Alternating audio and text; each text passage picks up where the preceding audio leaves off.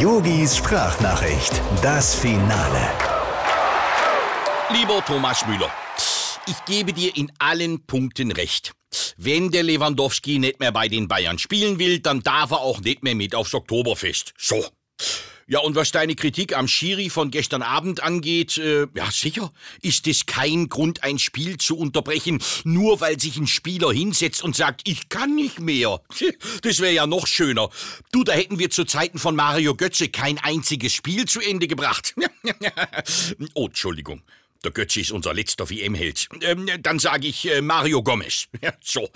Ja, Thomas, ähm, wenn es aber doch heute so läuft, ja, dann musst du dich auch mal fallen lassen und hinsetzen und nicht noch mit einem offenen Schienbeinbruch weiterlaufen und sagen, ach, das geht schon.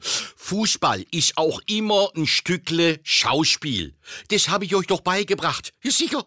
Ja, erinner dich doch mal an unseren wunderbaren Nutella-Werbespot damals. Das war großes Kino. Oh.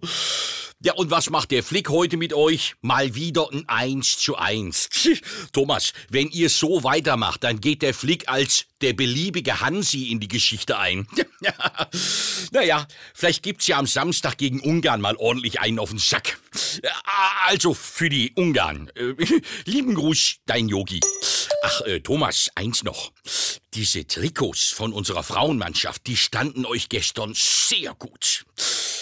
Nächstes Mal aber bitte Bauch freitragen. Yogis Sprachnachricht, das Finale.